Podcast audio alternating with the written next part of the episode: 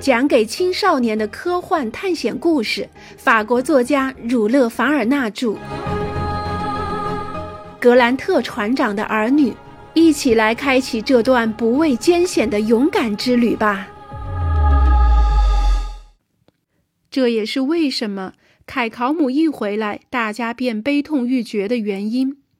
在这之前，这里没有一点儿关于战争失败的消息。这个不幸的消息是刚刚才公开的。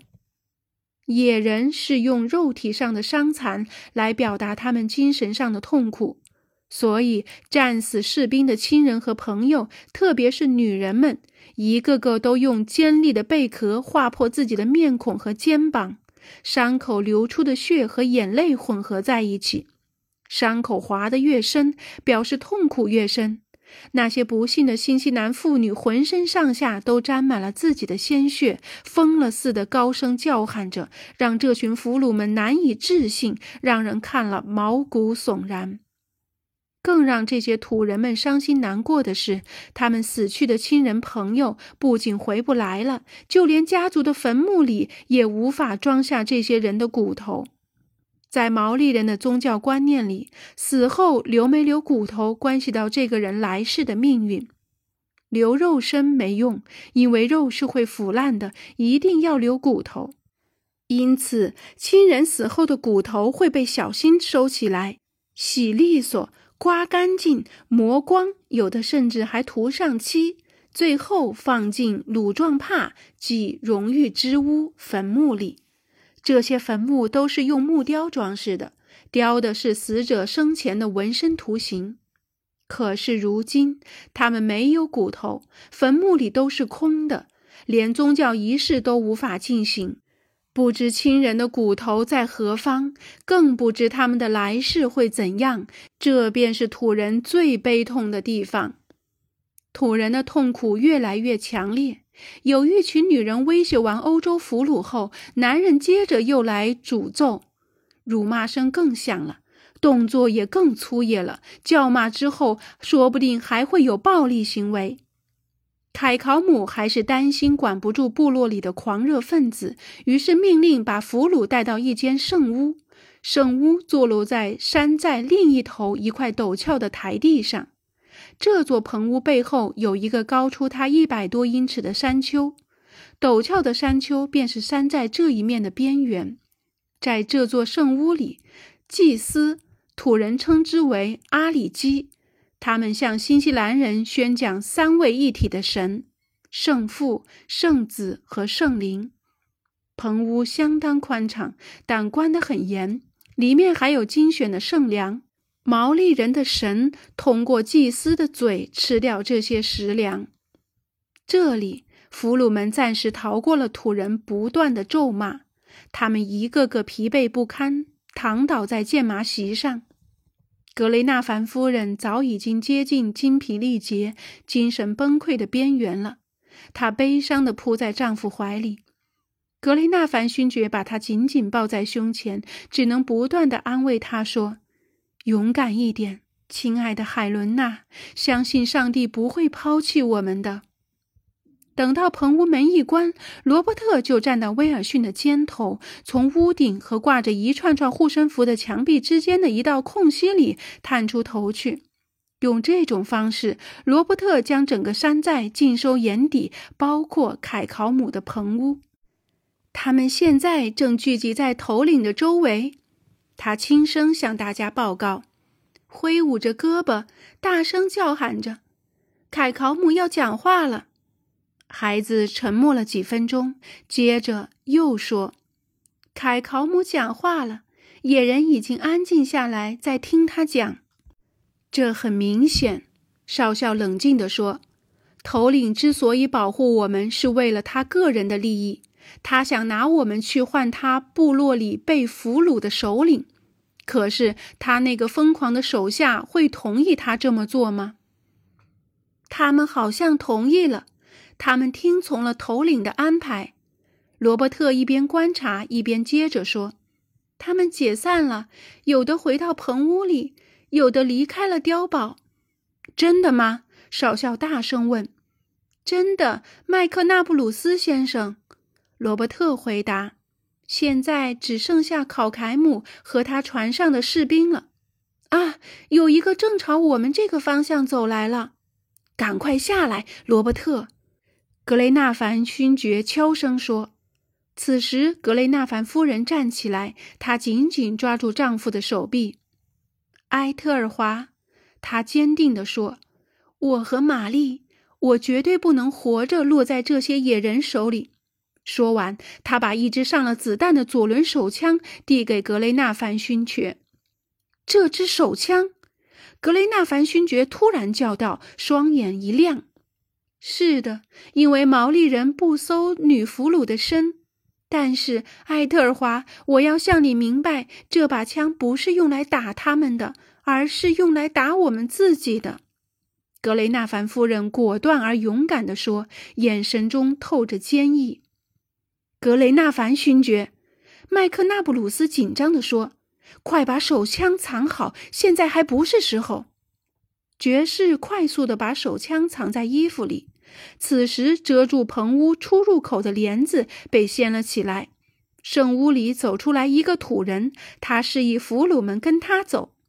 格雷纳凡勋爵和伙伴们紧挨着彼此，穿过山寨，在考凯姆面前停了下来。整个部落的主要将士都聚集在考凯姆周围，其中一个就是在怀卡托江和波哈伊文纳河汇合口与考凯姆会师的人。他大约有四十岁，体格雄健，面目凶狠，名叫卡拉特特，在新西兰语里的意思是性情暴躁的人。看出来，考凯姆对他相当尊重。他纹身图案精细程度表明他在部落里的地位相当高。不过，细心观察者还是能看出这两个头领之间存在竞争。少校注意到，卡拉特特的影响让凯考姆嫉妒。他们两人都指挥着怀卡托江流域人数众多的部落，两人的权力相当。所以在谈话时，虽然凯考姆的嘴在微笑，但他的眼神却流露出阴森的敌意。凯考姆盛气凌人地问格雷纳凡勋爵：“你是英国人？”“是。”爵士毫不犹豫地回答，因为他想英国国籍也许能使交换俘虏更容易些。那他们呢？凯考姆又问。“他们都是英国人。”我们是遇上了海难的旅客。如果您认为有必要的话，我可以明确的告诉你，我们并没有参加战争。这无所谓。卡拉特特粗暴的看着他们说：“所有英国人都是我们的敌人。英国人侵犯了我们的国家，烧毁了我们的村子。这是他们不对，是那些侵犯你们国家的人不对。”格雷纳凡勋爵嗓音低沉地说。不是因为我是你们的俘虏才这样说，而是我确实也是这么认为的。听着，凯考姆又说：“现在我们的神努伊阿托瓦的大祭司托洪嘎落到了你们人的手里了，成了白狗子的俘虏。我本来想挖了你的心，把你们的头永远挂在这栅栏的木桩上。”可是我们的神发了话，让我用你们赎回大祭司。